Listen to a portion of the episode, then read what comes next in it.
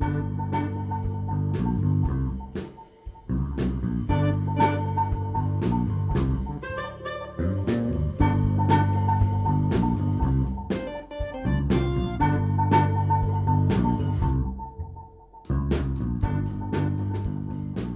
Ao vivo, o debate de bolso número 5. Eu sou o Adriano Brandão, do meu lado está o Danilo Silvestre, tudo bom? Tudo bom, beleza? Muito bom! Vamos explicar pro pessoal que está chegando agora como que funciona o modelo do debate de bolso? Vamos, bora lá. Debate de bolso é uma discussão que sai do bolso e que cabe no bolso.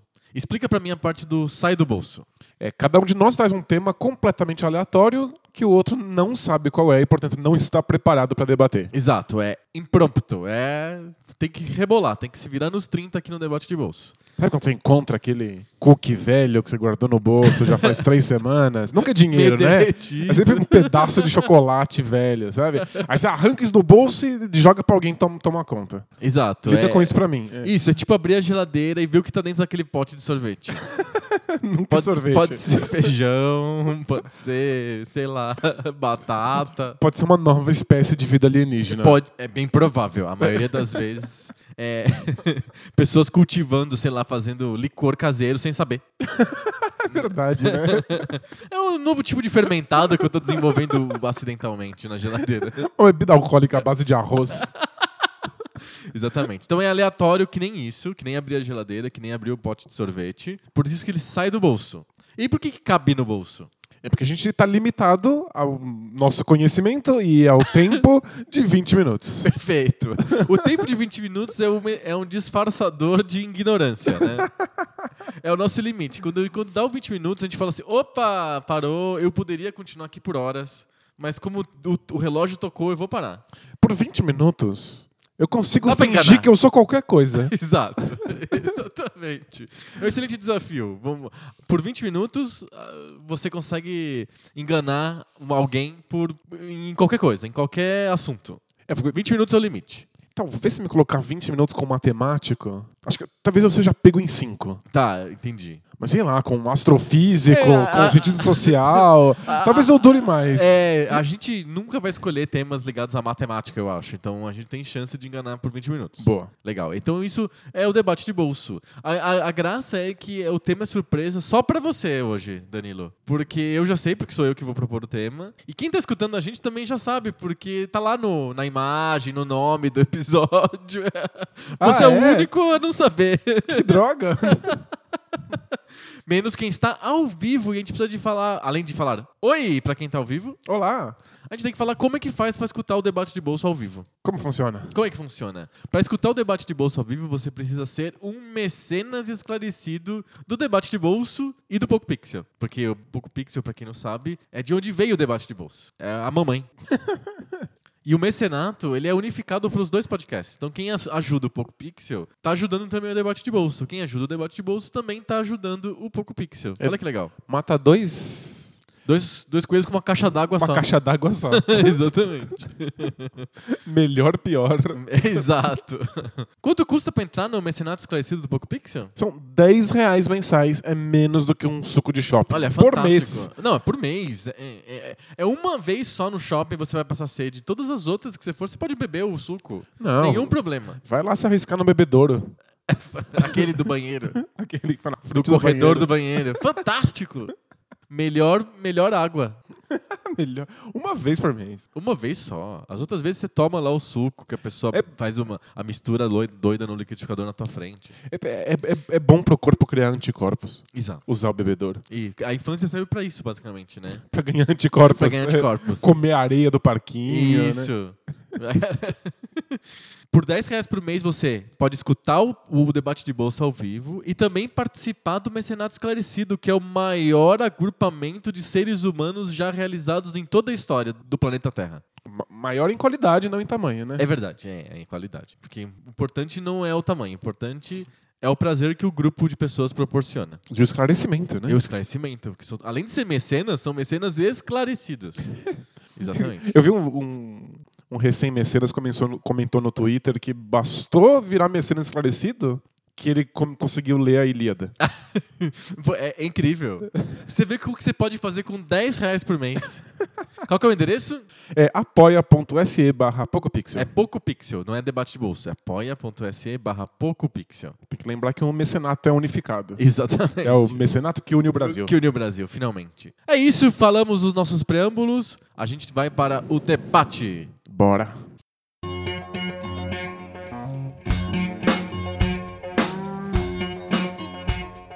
Toda semana um de nós traz um tema aleatório do bolso para debate. Essa semana sou eu. O que que você manda?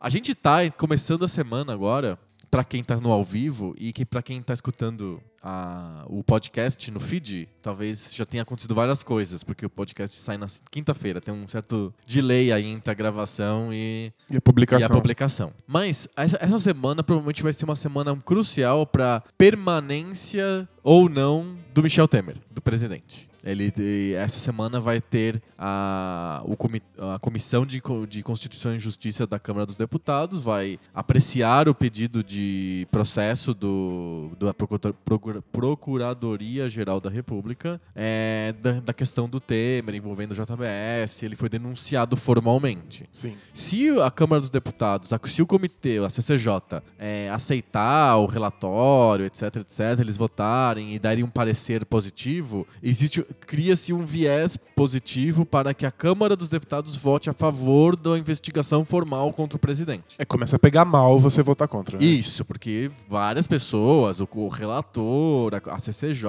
estão falando que sim, faz sentido investigar o presidente. Então os deputados vão se sentir mais à vontade para darem sinal verde para a investigação. Ok. Segundo a Constituição, quando o presidente é formalmente indiciado para ser julgado pelo STF, porque a, a PGR ou alguém processou ele, é, ele tem que ser afastado imediatamente. Então, ele temporariamente, mas imediatamente. Entraria. é, Por uns três meses? por três meses. Não, seis meses. São 180 dias. 180 dias. 180 dias. são- Legal que 180 dias virou três meses na minha cabeça. É, é, Pra ver como eu não podia enrolar num debate de matemática. Sobre matemática, é difícil. Enfim, é, ele- ele sairia e temporariamente entraria o, presidente, o próximo da linha sucessória como presidente da República. E o próximo da linha sucessória é o Rodrigo Maia, que é o presidente da Câmara dos Deputados, porque o Temer não é o presidente eleito, ele é o vice-presidente. Então ele já é o, o primeiro na linha sucessória. Saindo o primeiro da linha sucessória, entraria o segundo na linha sucessória. Não tem o vice do vice. Não tem o subvice. o que eu, tô- eu tô- fiz esse longo preâmbulo pra falar o quê? Se isso acontecer, vai ser a segunda, o terceiro presidente diferente que a gente vai ter em três anos. Uau. A gente vai chegar numa média bacana de um presidente por ano. É bom assim pra variar, né? Exato. Olha, de tédio ninguém vai morrer. Nossa, no Brasil não se morre de tédio. Exato. Se Tédio- morre de bala perdida, mas de tédio não. Bala perdida, fome, o que você quiser. Tédio não. Não, não. tédio não. É o terceiro presidente em três anos. E, eu- e é o segundo presidente não eleito. Lembrando, a Dilma Rousseff foi eleita, carregou junto com ela o Temer, que por mais que fala assim, ah, quem votou na Dilma votou no Temer, e legalmente é verdade, ninguém votou na Dilma por causa do Temer. Não, né? Então, é, o, o Temer foi eleito, mas não eleito. E em seguida vem o Rodrigo Maia, que foi eleito para ser deputado federal. Ele foi votado só no Rio de Janeiro. E deu uma votação ok para um deputado, para ser eleito num regime de eleição pr- proporcional, parlamentar. Ele não tem. Ele não significa que a gente vai ter o terceiro presidente seguido. O segundo presidente seguido, o terceiro presidente. O terceiro. O segundo presidente seguido. Que a gente não escolheu. que a gente né? não escolheu. Que, pelo menos que a gente não queria que fosse presidente. Exato. A gente não queria que nem o Temer, nem o Rodrigo Maia fossem presidentes. Aconteceu. E aconteceu. Na sequência, quer dizer, virou um cabaré louco, né? Tá qualquer coisa. Ninguém garante que o cara, o Rodrigo Maia já, já disse que ele tem é, chance de ser denunciado de delação premiada do Eduardo Cunha, que tá preso. Quer dizer, quem garante que esse cara vai durar mais que três meses na presidência? E a gente não vai ter o quarto presidente em Olha quatro anos? ru- Rumo ao recorde. Não, é exato.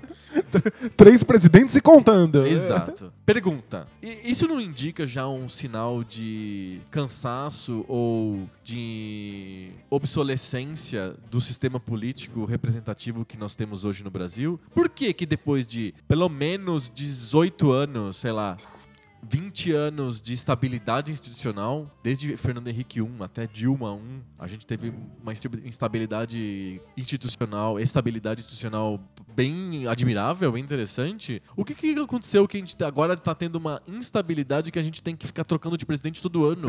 Pra presidentes que não foram eleitos e caras que você nem sabe que quem que é o Rodrigo Maia, ninguém fora ninguém. Ele é o filho do César Maia, mas isso significa o que para quem que não mora na cidade do Rio de Janeiro? Nada. Isso que é desgraça, se eu cruzasse com ele na rua, eu não saberia quem é. Ele parece o prefeito do, de Springfield, dos Simpsons. Ah, Então, é? Fica com isso na cabeça. Quando Ok. você encontrar uma pessoa igual ao prefeito Quimby, você vai falar: Ah, Já ajuda. É. isso, é o Rodrigo Maia. sei. Mas aí ele vai ser substituído por alguém, porque ele também tá envolvido, ele vai ser denunciado e vai ser substituído por X. E o X é o. Daqui a pouco chega no Tiririca, que nem diz a piada do Facebook.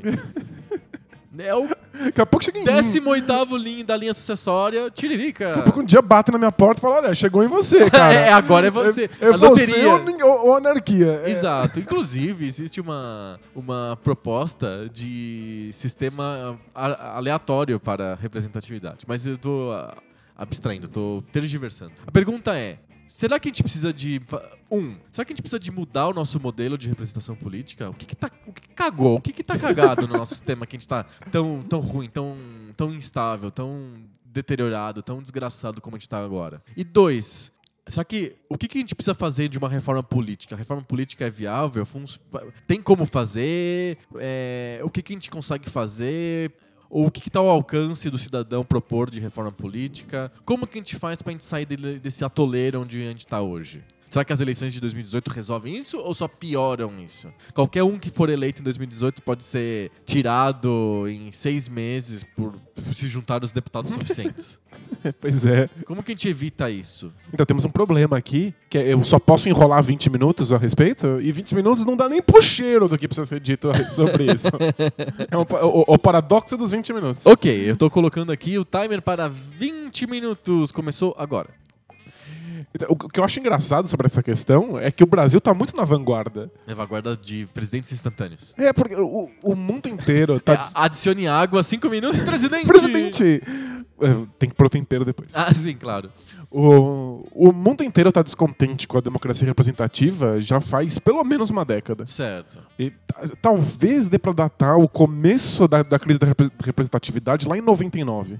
99? É, lá nos, nos movimentos de Seattle já tem o pessoal já reclamando de que a democracia não dá conta do, do, do que ela precisava ser para enfrentar as corporações e as questões do clima. Lembrando que tá rolando nesse momento em Hamburgo o G20, né? Que é o encontro dos 20 países Sim. mais ricos, etc. E tá, tá foda, tá pegando fogo literalmente em Hamburgo. Ele- Eles estavam esperando 200 mil manifestantes na, na cidade.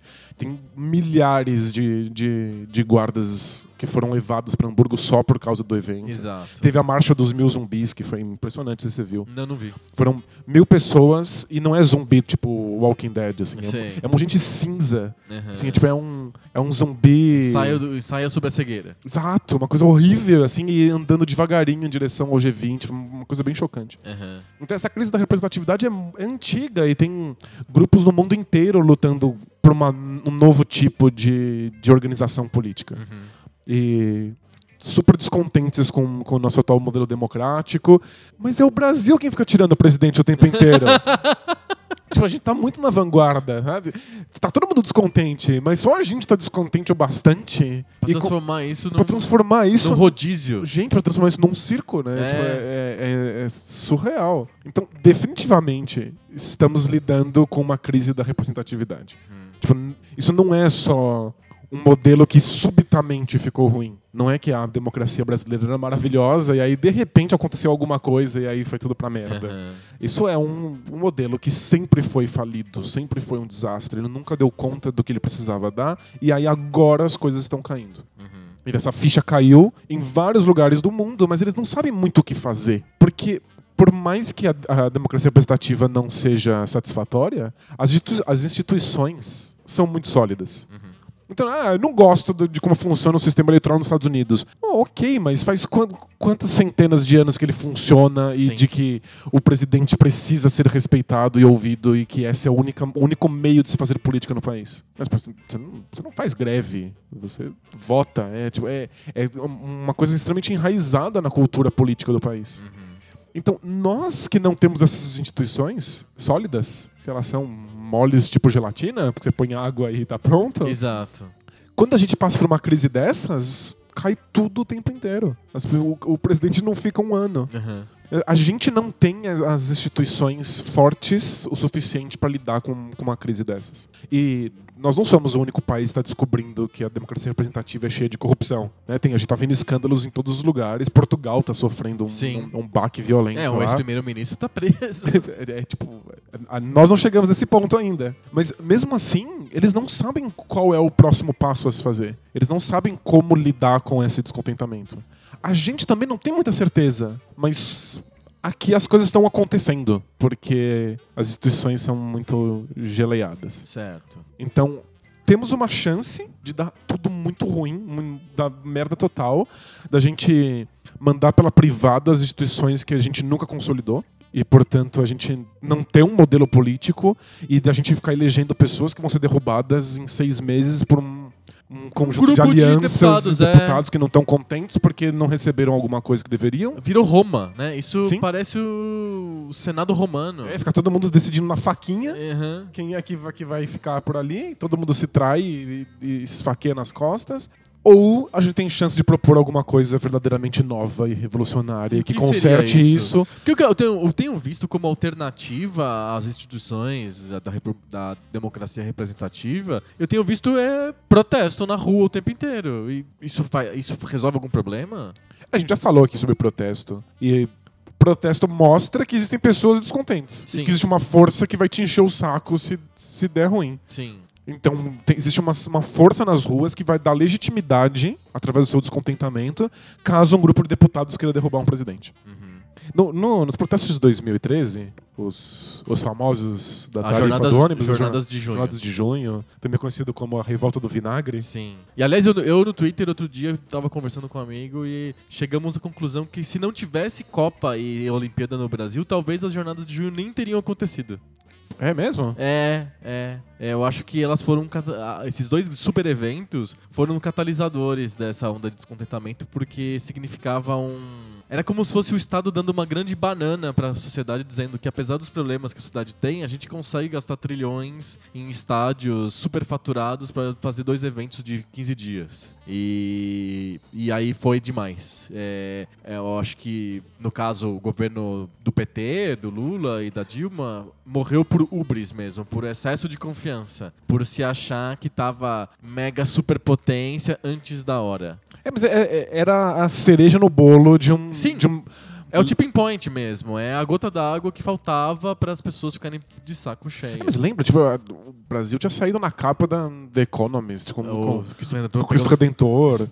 Decolando e É, tal, né? Tipo, o gigante acordou. o gente acordou. Mas era- a gente tinha era- propaganda do Johnny Walker do Gigante Acordou. e- Exato, tipo, era a grande economia. Tipo, fazia muito sentido receber uma Copa do Mundo e uma Olimpíada pra celebrar com o mundo É, o- mas o bastou, nascimento do, bastou do o Brasil preço- superpotência. o preço do minério de ferro caiu um pouquinho, aí já a economia já começou a ficar meio estranha, todo mundo achou que a Copa era já. Não, não, exagero, né? O Lula tava maluco, né? Tipo, o que, que a gente vai conseguir com Copa? E aí vai acumulando, vai acumulando, vai acumulando, vai acumulando. E aí pronto, em 2013, quando tava rolando a Copa das Confederações, lembra disso? Sim. Que aí rolaram os protestos. Tanto que a pessoa chamou a Copa das Confederações de Copa das Manifestações. Foi muito mesmo. Foi absurdo e gigante. com e táticas malucas da, da, da polícia pra impedir que esses Sim. protestos crescessem. Mas todo caso, Tudo piorou muito, né, nisso. Mas enfim, Piorou é, muito. a gente tá mudando de assunto. Mas esses protestos em 2013 e os protestos da COP e tudo mais, eles eram uma voz extremamente anárquica. Porque eles estavam insatisfeitos com o poder e pedia-se a saída do, do- do- da presidente e do governador e do prefeito. Era um- uma voz que simplesmente queria tirar coisas de lá. Né, Não era, Propositivo. não era uma voz propositiva em, em- em nenhum grau. Era uma voz de resistência contra um modelo que ou as pessoas não entendem ou não concordam. Uhum. E essa voz deu legitimidade para que se tirasse o presidente. Então, é, o, o, Congresso ficou mais tranquilo, né, para votar. Você fala, pô, eu tô, eu tô fazendo a voz do povo. Então, a, enquanto o povo for só protesto, todo mundo tem legitimidade para tirar quem bem entender. Porque o, a voz que que eu tô ouvindo agora nas ruas. É eu tô escutando o silêncio, o, o vento passando nas ruas é, agora. O, o, o, o, que a gente escuta de na, na fila do banco, comprando pão, tá. dentro do Uber, né, as coisas no, no, no Facebook, é um, uma voz geral de ah, que se fodam todos. Uhum. É, é o que se vaiam todos da Argentina. Que, que se vaiam todos. É, tipo, é, é, essa corte de políticos é, tá, é, é não vale a pena, não serve para nada. Não Mas ninguém vai pra rua porque as pessoas estão cansadas também. É, é, é, o famoso não tenho político de estimação. Uhum. Então, tipo, ah, eu gostava desse cara, mas se ele, se ele é corrupto, prende ele e vai o próximo. Então, qualquer encrenca que acontecer, os políticos podem se unir e tirar a pessoa indesejada. Uhum. Então é tipo. É um... Como o Temer agora está começando a, a, a, ser leproso para os políticos, né? Tem vários que, achando que vai atrapalhar demais a eleição do ano que vem, Isso. E tal. E estão querendo desembarcar. O PSDB está se reunindo aí, como sempre, para tentar decidir se eles vão ou não vão, é, então, ficam ou não e, ficam. E veja, protesto... Já estão sinalizando de que eles acham que o, o Rodrigo Maia é ok. E aí significa que a, a, o mingau já azedou pro, pro Temer. É protesto não faz nada na prática, mas cria um ambiente geral de que pega mal ser visto junto com esse cara. O PSDB uhum. vai pular do barco eventualmente porque vai perceber que o estrago da opinião pública é muito grande se ficar dentro do governo. Então, é, é, um clima de instabilidade geral que está sendo pilhado pelo descontentamento da população. Uhum. Então, a gente precisaria de um movimentações propositivas. E quais são A gente tem essa chance, porque aqui não tem uma instituição sólida que vai lutar de volta.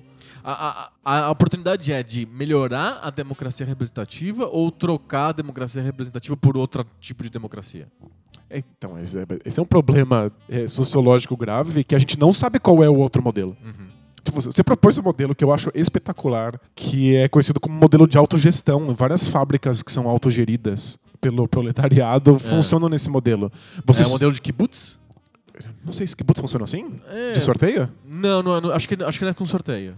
Você prepara todo mundo que está dentro da fábrica para todas as funções. Então tem um curso básico para todo mundo saber gerenciar, uhum. para todo mundo saber como funciona a parte de financeira, etc. E aí você sorteia e as pessoas ficam nas suas funções por um mês. É que eu, eu pensei no modelo de sorteio que é, foi um modelo que foi aventado por um sociólogo, um cientista social, acho que americano, e, e veio entrou na mídia agora porque o Gregório do Vivier no programa dele lá na HBO, lá o Greg News apresentou e, e pareceu fazer sentido porque em vez de a gente eleger deputados que são muito díspares da população, a gente sorteia Os e a, o sorteio é. vai ficar muito mais parecido com o que é a população do que uma eleição. É que esses modelos, pelo menos nessas fábricas autogeridas, esse modelo de sorteio tem que acontecer o tempo inteiro. Uhum. Então ninguém fica muito tempo num, num, num, cargo. Sim. Então você tem alguns problemas com isso, que é que você não consegue pensar é, a princípio, você não consegue pensar a longo prazo, longo prazo. Né? tem planejamentos muito longos. Mas também não faz sentido você chegar lá e querer deixar sua marca, porque não dá tempo. Então, eventualmente, você começa a pensar em longo prazo e você faz só um pedacinho daquilo. Certo. É, mas você tem que. A gente teria que repensar isso. Tô, tô sonhando, isso uhum. não é uma proposta real, real para o nosso momento.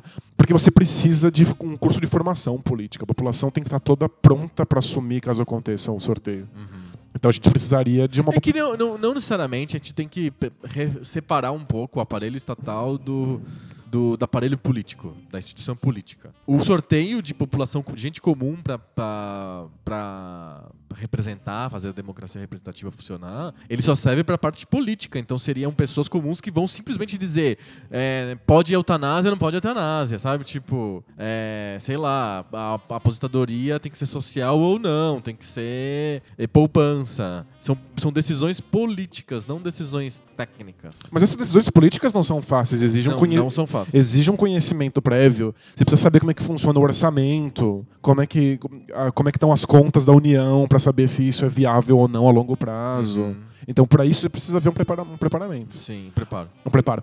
Para parte técnica, muito mais, né? Sim, sim, muito. Tem que, ter um, tem que ser um, um técnico especialista, um administrador, um gestor público, etc, etc.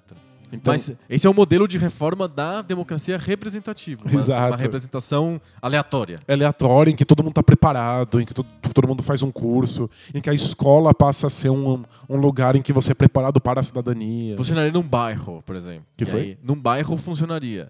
Isso, é. Pra fazer a subprefeitura. Aí você sorteia entre os moradores.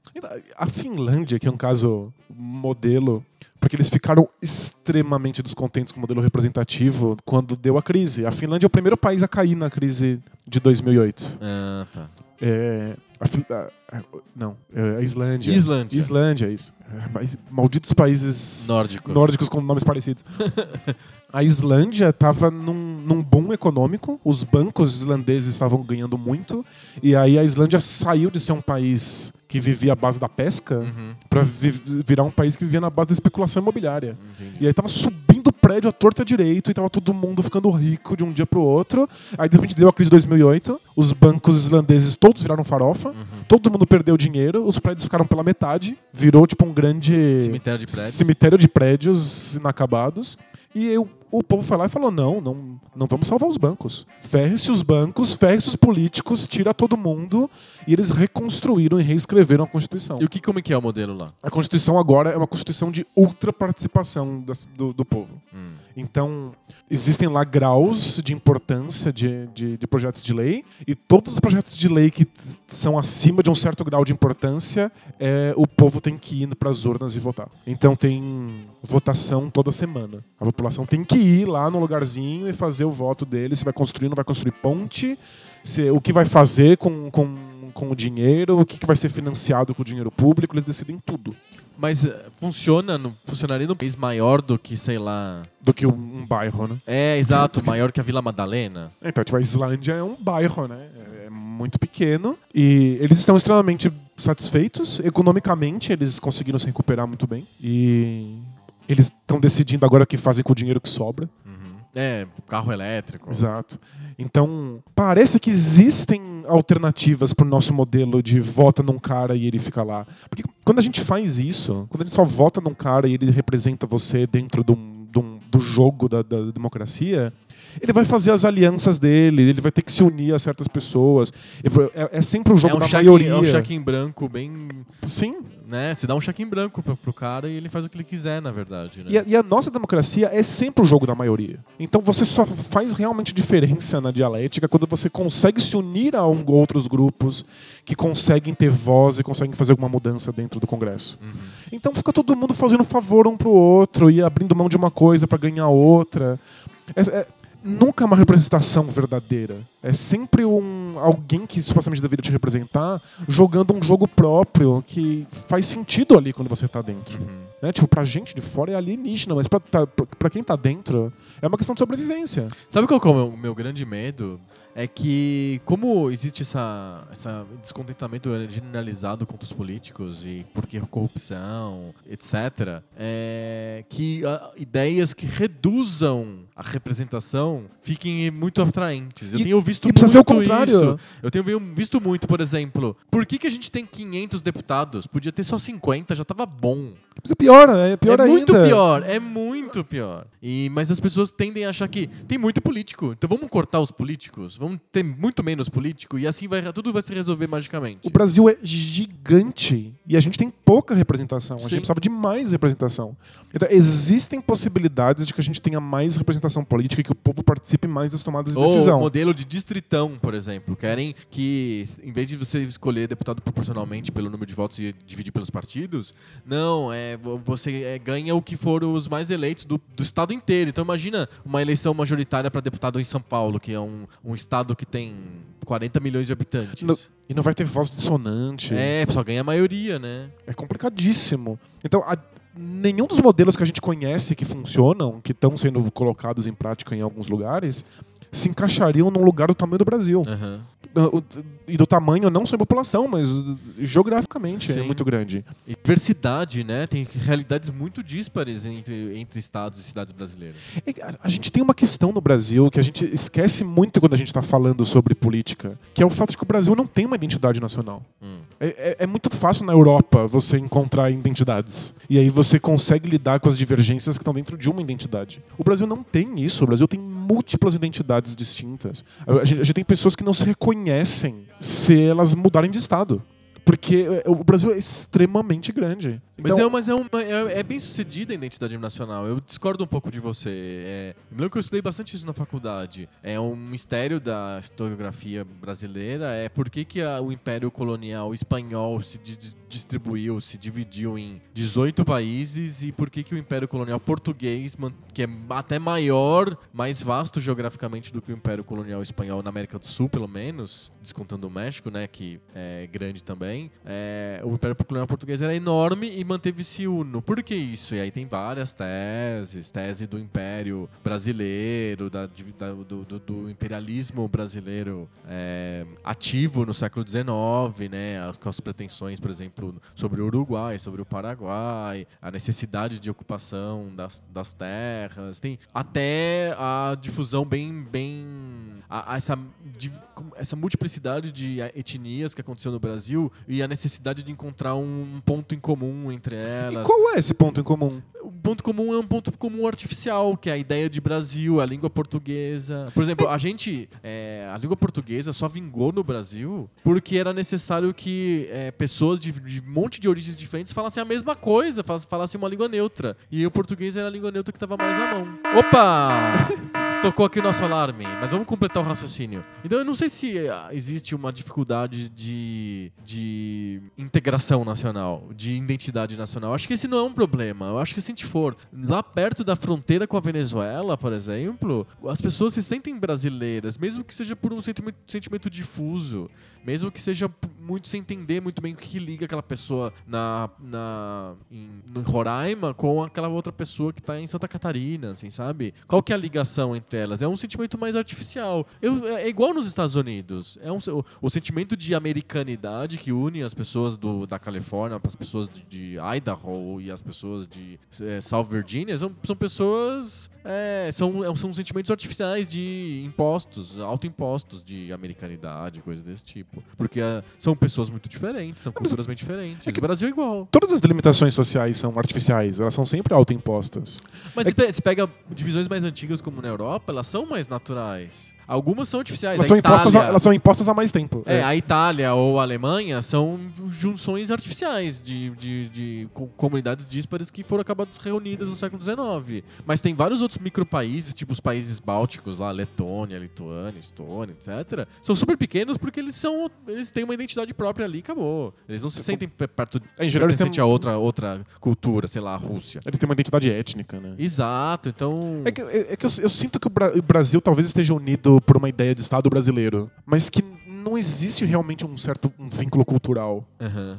E eu acho que isso traz. Eu não acho que isso é um problema, pelo contrário. Talvez isso seja soluções. Mas é que traz uma dificuldade para o nosso modelo de representatividade.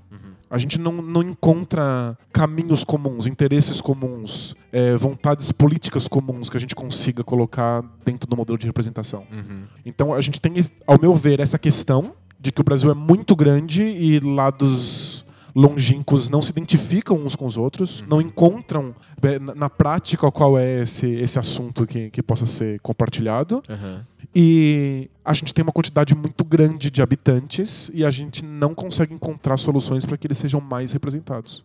Eu não, não vejo como é que uma, uma reforma política agora Poderia funcionar. Especialmente porque a gente está querendo reformar uma coisa que as pessoas estão descontentes a ponto de querer botar fogo, não a ponto de querer A propor ponto- uma sim, melhora. a ponto de querer um modelo com menos representatividade. É, a, gente, a gente não está sendo capaz de apontar qual é o problema. Porque o problema não é representatividade. O problema não é que temos muitos políticos. O problema é que a gente criou um modelo em que eles são obrigados a unir-se uns com os outros e a, e a traírem uns aos outros. Porque o- é- a representatividade é muito fechada, muito alheia à sociedade. É um jogo próprio que funciona completamente na periferia da vida social. Então é isso que precisava ser mudado, não a quantidade de pessoas. Mas eh, a gente estourou os 20 minutos Sim. que inclusive é o nosso limite intelectual, porque eu, eu não sei o que propor para além disso. Aham. Eu sei que existem modelos, eu vejo que existem experimentos, e inclusive entre os anarquistas, que são os que pedem saia política, eles têm vários experimentos de autogestão que são extremamente representativos. O anarquista não é, a priori, um alguém que quer que cada um faça o que bem entender. Eles têm modelos democráticos de representatividade. Só que eu não vejo nenhum desses modelos funcionando no Brasil, pela questão da identidade, pela questão do tamanho, pela questão dos habitantes. E, por causa do clima. E tem- e a- Não é o clima tropical, é o clima de que, que, que se vão todos. Entendi. E o que acontece em 2018? Tem alguma chance do presidente eleito em 2018 acalmar essa situação? O único jeito no presidente de 2018 não ser impeachmentado ele ter enorme apoio popular, o que eu não, não, Não acho vai que vai acontecer, acontecer, porque não eles querem que todo acontecer. mundo se foda. Não, não vai acontecer, vai estar super dividido. Não vai acontecer.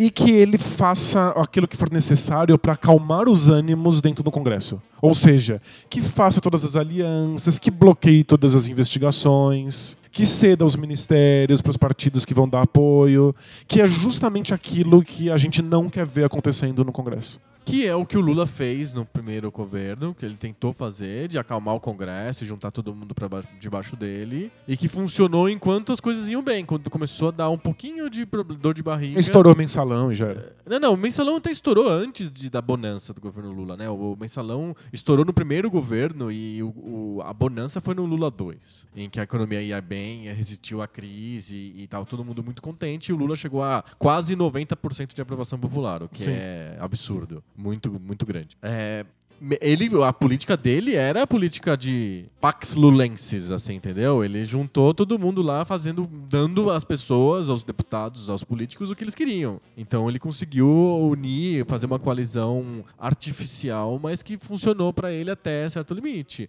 Quando entrou a Dilma, que ele não sabia lidar direito com isso, e a economia começou a ficar menos interessante, a coisa começou a ruir. Todo mundo ficando descontente com ela e ela não dando aquilo que os caras queriam, aí ela não ia, Exato. não ia se manter mesmo. Não ia rolar mesmo, não ia rolar mesmo. Eu não sei se eu consigo enxergar hoje, com o clima que a gente tem agora, clima político, clima nas ruas, de um cara que é eleito e consiga fazer a Pax Lulensis de novo. Nem o próprio Lula consegue fazer Não, de isso. jeito nenhum.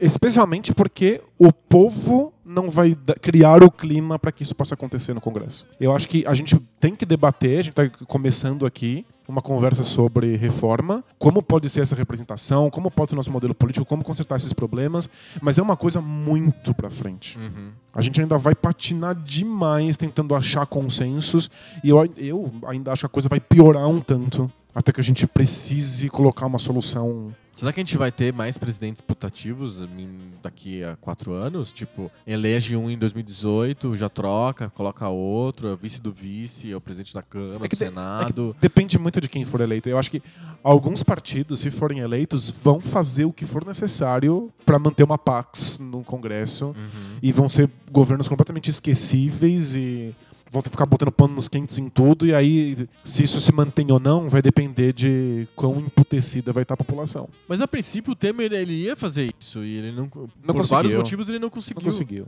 O clima tá muito muito polarizado. É.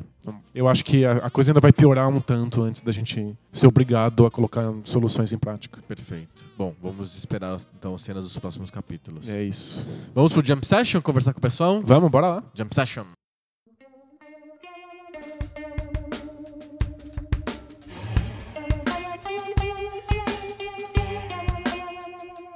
Jam Session é aquela sessão do debate de bolso em que a gente conversa com o pessoal, lê cartinhas e improvisa sobre assuntos que nem a gente sabe. É, pelo menos eu sabia o assunto que a gente ia falar no tema, né? Pelo menos alguém sabia. É, né? mas agora a gente não sabe nada, pode vir qualquer coisa. Vamos lá. A gente. Lembra que a gente fez. O, o debate de bolso passado foi sobre representatividade feminina? Sim? O José Henrique Villa escreveu pra gente dizendo que ele assistiu o filme da Mulher Maravilha, que foi o estopim da, da nosso debate, da nossa conversa. E ele acha que é o melhor filme da DC dessa última leva, mas achou bem fraquinho, mesmo assim. Ele acha É. personagens femininas mais fortes como a Rey, do Star Wars, né? E a Moana. Eu não sei se tinha Moano. Eu ainda não tô Várias convencido. pessoas me falaram que a Moana é legal mesmo. Deve ser mesmo. Mas eu, eu não tô convencido sobre a Rey ainda. É, o- por quê? Porque a, a Rey ainda é um, um personagem extremamente genérico. É, talvez a força dela esteja no fato de quão genérica ela é. Porque ela, ela é um personagem que poderia ser qualquer coisa. Aham. Podia ser um homem, podia ser uma mulher, podia ser um alienígena, podia ser um, Um um animal. cachorro muito expressivo, podia ser um, um Ewok. Aham. Ele é, assim, é, a, a Rey é um casulo de para que a jornada do herói aconteça de novo na, na, na saga. Aham. Então, o fato de que ela seja uma mulher, quando ela poderia ser qualquer coisa, dá à personagem uma certa força. Mas eu não tô convencendo que ela sequer é uma boa personagem ainda. Eu acho que muita coisa precisa acontecer na trilogia pra que ela seja alguém. Ela, é, é- ela não é forte, então. Ela. Ela não é nada. Ela não é nada. Ela é, ela, ela é um personagem ainda muito vazio. Aham. Ela- E por que, que as pessoas se atraíram tanto por ela? Ah, porque ela é a mulher emancipada. X, Y. Eu- Nossa, falou-se muito sobre a Rey no- quando saiu esse filme. ela, é uma, ela é uma personagem poderosa no sentido de. Ela tem poder. Uhum. Ela solta, solta os rainhos lá. Ela é solta Jedi. as magias, isso, mas ela é um Jedi muito forte e tal. E que faz é, antagonismo a Jedis ainda mais fortes e poderosos. Aham. É, o que encanta ela ser uma mulher quando ela poderia ser qualquer outra coisa. Porque não, não teve Jedi mulheres nos outros filmes. Exato. Porque tinha- não, tinha poucos, mas vários você não sabia nem o nome, sabe? Tá, tá Aham. aparecendo no fundo ali. Você tem, que ser, tem que ser nerd na enciclopédia Star Wars e descobrir, olha, é a Twi'laka. né? Entendi. Então é legal que seja, é incrível. Eu tô, vou tomar muita sapatada, né? Mas ainda, a Rey não é um personagem pronto ainda. Uhum. Ela não teve nenhum arco de desenvolvimento. Mas ela já fez a jornada inteira no filme? não, filme? não, não. Pelo, é, pelo menos Star Wars tem esse mérito, né? As jornadas são longas, porque elas duram três filmes. Elas são longas porque elas são esticadas pra ter mais filmes. Nossa, mas pelo, mas pelo menos as ah, se dá, Dá o mais tempo. tempo de desenvolver o personagem. Isso, e- Mas não aconteceu ainda. E você dá o tempo das coisas terem impacto. Aham. O Star Wars pelo menos deixa, você, dá, toma, você toma uma porrada e aí deixa doer. Né? Então vamos ver o que vai acontecer com a Rey ainda. É um, um personagem de potencial, mas por enquanto nada aconteceu. Entendi. Então, por enquanto, eu fico com a Mulher Maravilha, porque pelo menos ela fez a jornada do herói completa em duas horas voadas e corridas de- de filme. Muito bom. Jam Session também recebe perguntas totalmente aleatórias e estranhas. O Bruno Dias perguntou pra gente e fez um exercício estilo hipo- hipotético, assim, um teste de hipóteses com a gente. É. Estilo Nespera no Cu. Lembra do Nespera no Cu, Sim, o podcast português? De, De saudosa memória, que era um podcast de dilemas. Esse não é um dilema, mas ele foi uma pergunta aberta pra gente. Ele, ele quer que a gente simule um, um ambiente em que a gente está no nosso primeiro encontro com uma mulher, ou com um homem, mas no, no- no meu caso, uma mulher. É, e, você, e você tá querendo impressionar a menina, e aí você pode escolher qualquer pessoa no mundo pra, pra, pra vir te cumprimentar. Ô, não, parabéns, é, e, e ir embora. Quem você escolheria? É a pergunta que o Bruno Dias faz pra gente. Eu posso escolher qualquer pessoa pra vir apertar minha mão e e ir correndo e, e dar o fora, assim, é isso? Isso, só cumprimentar pra pessoa que tá com você, a mulher que tá com você, achar que você é muito legal porque você é amigo do. Insira a pessoa aqui. Quem você gostaria que aparecesse nessa hora? É um jeito divertido de perguntar às pessoas que a gente admira, a gente gosta. Não, mas por exemplo, eu admiro o Yu Suzuki, o game designer japonês. Legal, aí vem o Yu Suzuki Yu falar. Suzuki aperta minha mão, assim. É Isso, ah, Danilo-san. Danilo-san. A menina nunca vai saber que é o Yu Suzuki. Então, Exato. tipo, eu perdi a oportunidade. Perfeito, isso é, é um dilema, é um dilema da Nespera no cu. Você pre preferes o Yu Suzuki que admiras ou Alguém que, que ela goste? que É. seja pelo menos um rosto reconhecível. Isso, ou que você já sabe que a menina goste. Eu queria que o poeta o Bukowski, ou Bukowski, apertasse minha mão e com, com- aquele bafo de pinga e fosse, e fosse embora. não, mas, ela ia ficar horrorizada. É sério, ela ia achar que um mendigo veio me cumprimentar, sabe? Sim. Então, não sei. tal- tal- depende da pessoa. Talvez eu quisesse que Jesus Cristo ia aparecer. Se te- de- Muita gente deve ter respondido. Né? Jesus. Jesus Mas aparece, é sério, bota a mão tô no meu ombro e fala parabéns. é. Nossa, Vai, isso, filho, você está indo bem. nossa, isso ia causar uma boa impressão. é. Que pergunta difícil. E você? Nossa, não sei. É, Acho que as minhas, minhas escolhas também são tão, tão estranhas e, e desconhecidas para a maioria das pessoas do que o Yu Suzuki. Compositores clássicos, É, assim, é. é, exato. Tipo assim, já a pessoa aparece o John Adams e fala oi pra mim, eu ia ficar, eu ia desmaiar, mas tipo, a menina não ia saber quem que é esse cara. Quem é o John Adams? É um compositor americano, vivo. Ah, tá É- vivo? Sim, Ah, claro. pra você tá vivo pra aparecer, não? Claro, como que ele vai dar- me cumprimentar se ele já morreu? Ah, Só sei. Jesus vale, Jesus Jesus porque vale. Ele, ele ressuscitou. mas, mas sei lá. o Gutenberg, que eu saiba, nunca ressuscitou. Ou o Benjamin Franklin. Entendi, então eu vou ficar com Jesus mesmo. Você vai na opção Jesus. Na opção de Jesus. Você escolheu Jesus. tá certo. Então, ah, é, publique-se. O Danilo escolheu Jesus. Fica de a partir de hoje. Esperando o momento que ele bata no meu ombro. Não, não, num restaurante, assim. Puta, mas é- é- chamar Jesus no restaurante é, é, é maus, né? Por quê? É, porque é, a expressão chamar Jesus é do tipo bater as botas. enfim. Ah, é? É. Nossa, não sabia. Tanto que quando o pessoal vai em restaurante muito ruim ou lanchonete daquelas sujas mesmo, o pessoal fala, eu vou lá no Jesus me chama. Ah, É, faz sentido. popularmente conhecido como Jesus me chama.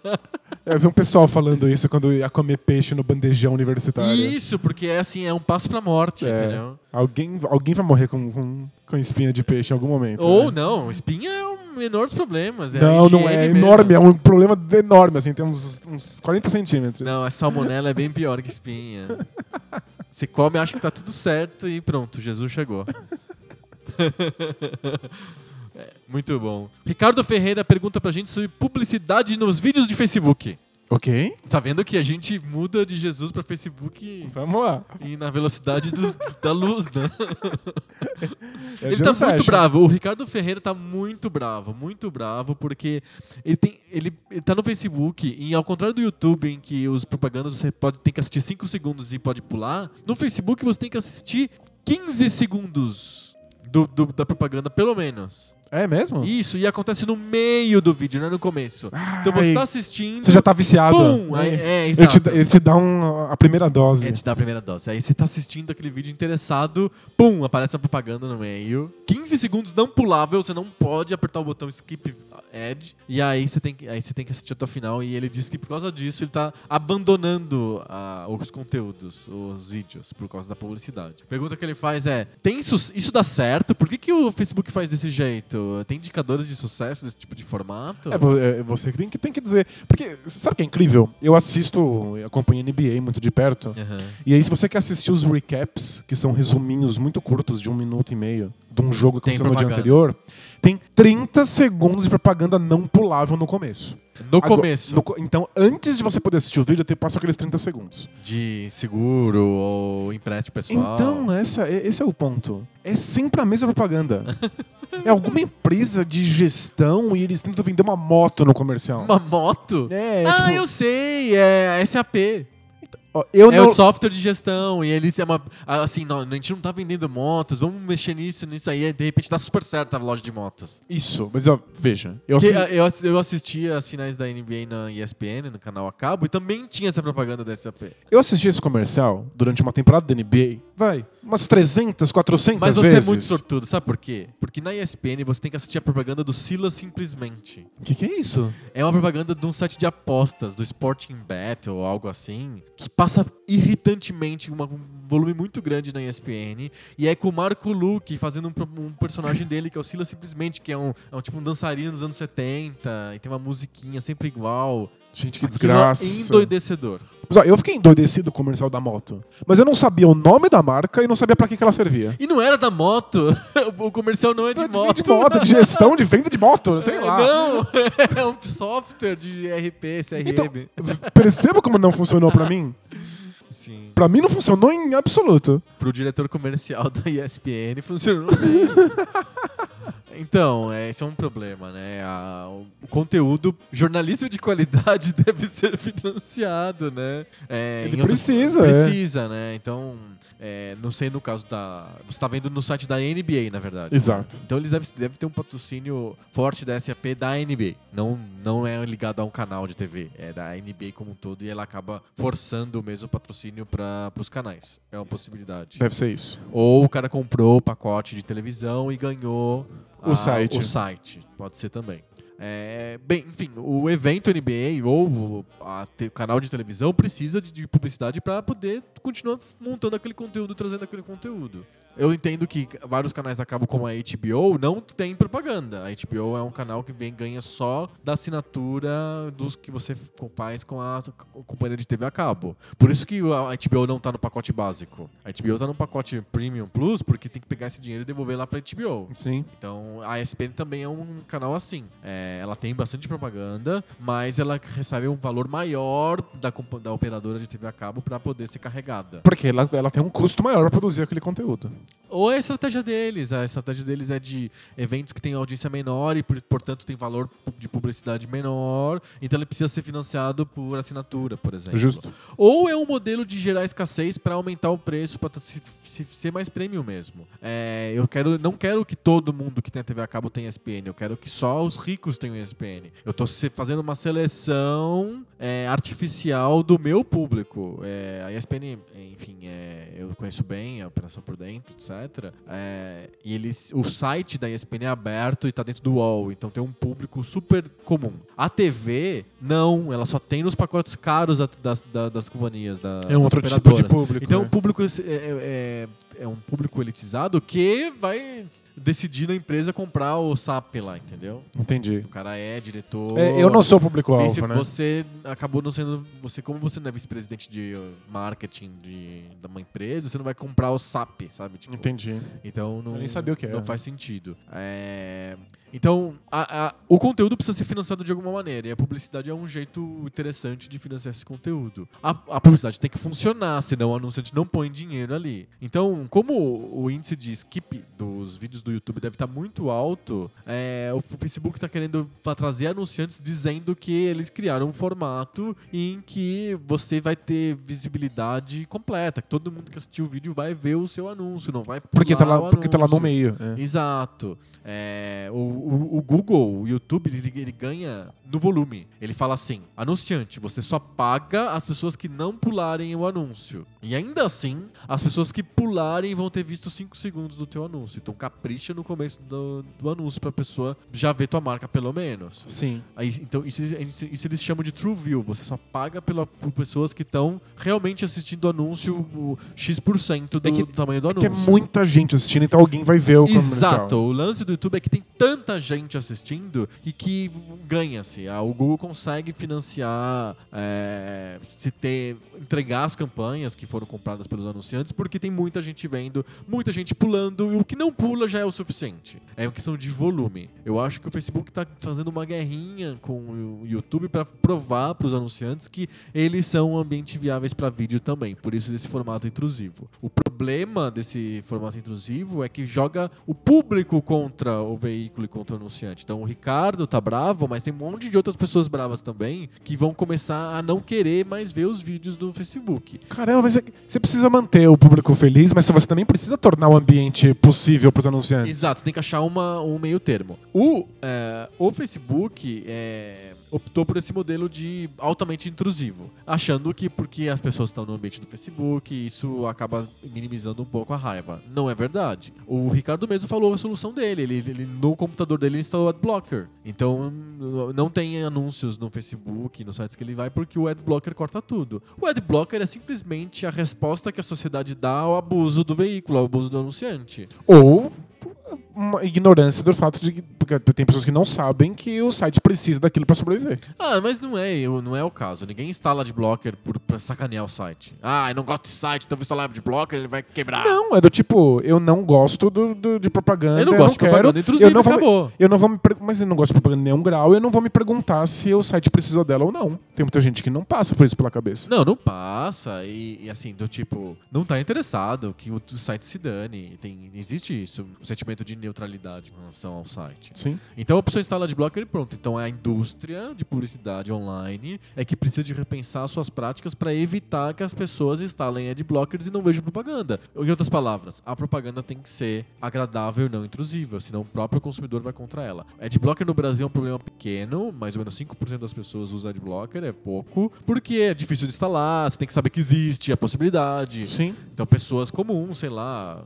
uma pessoa da rua, não sabe o que é adblocker, vê aquela publicidade, acha chata e pronto, e tá tudo bem. Pessoas que são nerds, que gostam de ter computador, de internet, acabam instalando adblocker e aí isso é ruim, mas é pouco. No mercado mais desenvolvido como os Estados Unidos, adblocker já é um problema maior, já tá 15%. Uau. Então a indústria já está reunida já faz algum tempo para encontrar modelos de publicidade que não sejam intrusivos. Existe um, um consórcio nos Estados Unidos de empresas que chama Coalition for Better, Better Ads, o CBA. Então, é, são, são empresas que se reuniram para desenhar o que, que é um formato aceitável e o que não é um modelo aceitável. Qual que, como que é o critério que eles usaram para desenhar modelos aceitáveis e não aceitáveis? Pesquisa. Eles simplesmente perguntam para os internautas: isso aqui é bom ou é mal para você? E aí eles elegeram os formatos péssimos, os formatos chatos. E esses formatos que é o, o não tem skip e é mais de 15 segundos, por exemplo, mais de 5 segundos, é considerado ruim. É, o CBA veta, fala assim: você que assinou o nosso consórcio não deve veicular publicidade nesse modelo. E publicidade que ocupa mais de 30% da tela, por exemplo, tem sites que Entendi. tem publicidades gigantes que você tem que rolar e tal. Eu odeio quando a publicidade surge na frente do que eu tô lendo. De repente ela abre uma gaveta assim, começa a surgir. Não, não, sai, sai, eu tô lendo. Eu tô lendo. Isso.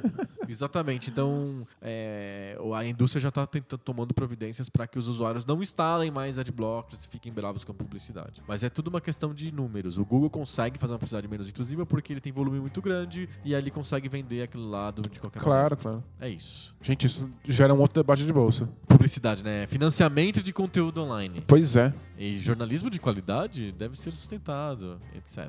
Pergunta do pessoal que está ao vivo. O José H eh, disse que ele considerava que o parlamentarismo era a solução de representatividade, só que aí ele viu o que está acontecendo na Inglaterra nos últimos anos e É, mudou pois de é. ideia.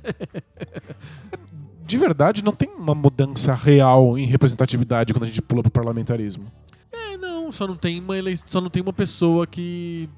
é, se a gente olhar a Itália, eu acho que a gente tem uma melhor visão até do que na Inglaterra. A Inglaterra até tem um parlamentarismo bem estável. Ele ficou meio estranho agora porque aconteceu coisas fora da curva. O o John Cameron pediu o, o- o plebiscito do Brexit porque ele achava que o Brexit ia perder e ele ia ficar mais forte na posição dele pró-Europa. É, ele estava sendo pressionado pelo, pelo próprio partido dele a, a- a- ele precisava de mostrar pro partido dele, o partido Que, que ele tinha razão, né? que ele tinha razão. E aí ele perdeu a eleição, então ele falou assim: já que eu perdi a- o plebiscito do Brexit, eu vou sair. E aí entrou uma, uma pessoa, uma representante do, da ala do Partido Conservador que era a favor do Brexit, que é a Theresa May. Aí ela viu que estava muito dividida a sociedade, muito dividido o parlamento, e falou assim: para eu ter um parlamento mais favorável às minhas posições, eu vou pedir de novo eleições. Então antecipou eleições parlamentares.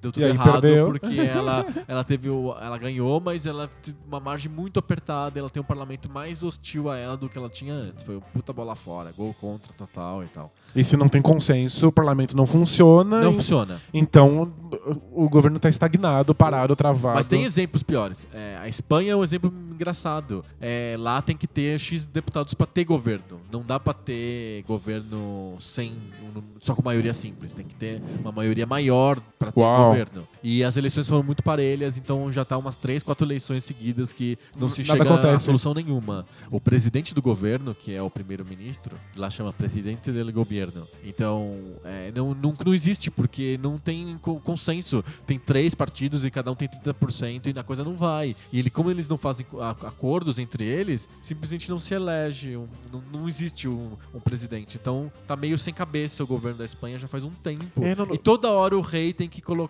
pedir eleições de novo pra ver se resolve esse problema. E aí o espanhol vai na- nas urnas, ele lá escolhe de novo e nada acontece feijoada. A gente tem que repensar. Um modelo não pode ser um modelo de maioria, não pode ser um modelo de consenso. Modelos de consenso devem ser assim: tem alguém descontente, então não pode acontecer isso. E você tem que encontrar soluções que ninguém seja descontente. Tipo, tipo Occupy Wall Street. Aham. Que todo mundo votava. Tinha uma pessoa descontente com alguma, solu- alguma solução deles. Volta joga atrás. fora, volta pro zero e alguém tem que propor. Aham. Leva milhões de anos, mas eventualmente a coisa vai pra, pra frente. Esse consenso, que na verdade é uma maioria gigantesca, não funciona, porque a minoria sabe que se ela abrir mão, ela vai ser destruída. Então ela, ela se mantém firme, é melhor pra ela inação do que a ação contrária. Sim. Muito ruim, modelo merda. É, Então, é, o, o modelo parlamentarista, eu acho que a ele não tem nenhuma vantagem direta sobre o presidencialismo. É, as pessoas acham mais bonito porque é, no governo vai mal, você destitui o primeiro-ministro e escolhe outro. E não- isso não é uma vantagem, na verdade. A gente tá vendo agora, a gente tá trocando de presidente toda hora, que nem muda de cueca e resolve algum problema. Não! Só estica a dor, a gente tá aqui sofrendo numa inação louca. Pois é.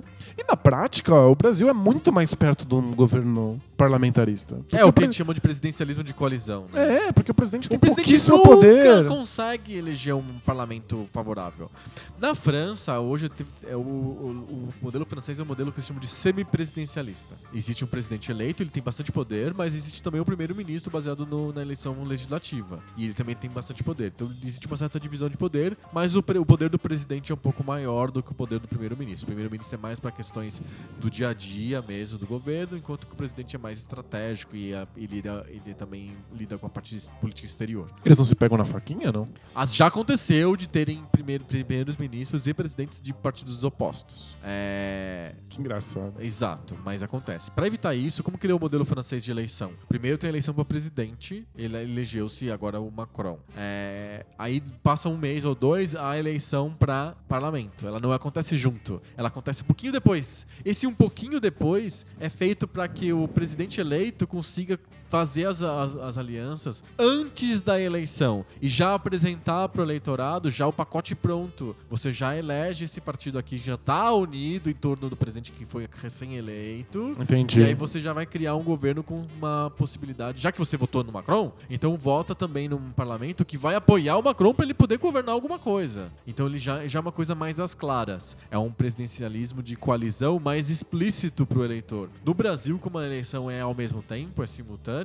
não é explícito. Você não entende que, que o deputado tem alguma coisa a ver com o governo. Eu votei na Dilma e votei no Zé das, das Couve para deputado e como se fosse coisas de dois planetas muito distantes. E tem outra, você- mesmo se você votasse tudo igual, você vota em todo mundo do mesmo partido. Ah, pode ser que ganhe seu deputado, mas não ganhe o seu presidente. E, Isso. e, tipo, então você já não tá montando uma banca que ajude ele. é. Exato. Então, no modelo francês de ter uma- um descasamento curto, não muito longo, mas curto, assim, tipo um mês ou dois, entre as eleições legislativas e as eleições presidenciais, faz com que fique mais explícito pro eleitor que ele tá votando no pacote. O pacote já pronto, ó. O Macron já é presidente, não tem outro, é esse o presidente. Então vota num parlamento. Já que você gosta do cara, então vota num parlamento favorável a É, ele. eu acho que não, não Tem conserta. gente querendo fazer isso pro Brasil. Acho que tem. Acho que o Molon lá da rede tá propondo isso. Acho que não conserta os principais problemas. Consertam os probleminhas menores que também convivem com os problemas maiores. Será que a gente tivesse um, uma- um, um enjambre desse, assim, uma micro-reforma de pegar esse, tipo, jogar a eleição legislativa para dois meses para frente? Será que ajudaria a não ter impeachment atrás de impeachment? Virar febre do impeachment? Talvez um pouco. Mas é esse, é, é esse o medo? Tipo, é, é o impeachment que é o que, que é o que dá cagaço? Não, não, o impeachment não dá cagaço. Te- ter eleição toda hora não é melhor do que o modelo que a gente não tenha mais eleição por 20 anos, né? Eu acho, só acho. Não, sem dúvida. Mas não é bom porque a gente acaba não acontecendo nada, né? Pois é. é que eu acho que os problemas são, são mais embaixo. Acho que a gente pode. Existem soluções a curto prazo que Paliativas. paliativas que ajudariam a gente a ter menos impeachment e tentar estabelecer melhor essas instituições. Aham. Mas aí a gente vai chegar no modelo de outros países em que a instituição tá lá e as pessoas continuam descontentes do mesmo jeito e não sabem o que fazer. Sei. A gente precisa. A gente tem uma chance. é- é- Por que tudo geleia? Vamos fazer uma instituição que a gente se identifique, que seja boa mesmo. Entendi. Vamos- ou não, ou vamos- a gente assume de vez que não tem jeito. É, vamos ser avant-garde. Beleza, vamos, vamos ter esperança ainda. É com essa mensagem de esperança do futuro e de que o Brasil tem jeito, a gente se despede de hoje. Então. Jura? De onde surgiu essa, essa mensagem de esperança? Você falou, Cadê? eu falei, eu falei assim. Isso se a gente não assumir de vez que não tem jeito mesmo e falar foda-se. Qualquer coisa dá na mesma. A gente podia, a gente podia chegar num niilismo político, assim, do tipo, sei lá, se vai ser parlamentarismo, presidencialismo, ou se vai ter Vai ser uma merda ditadura. mesmo. né? É sempre horrível, de qualquer jeito, né? Podia ser assim. Então, ao invés de acabar com a mensagem de esperança, vamos acabar sem jogar a gente num niilismo político absurdo. É, pra mim é uma mensagem de esperança. Né? Então tá ótimo. que a gente consegue achar um modelo que vai ser bom. É, existe essa possibilidade. Isso, existe a possibilidade de encontrar um modelo positivo pra gente. Exato. Muito bom, fechamos então. Fechamos? Fechamos. Semana que vem a gente volta com mais debate de bolso. É isso aí. Valeu! Tchau!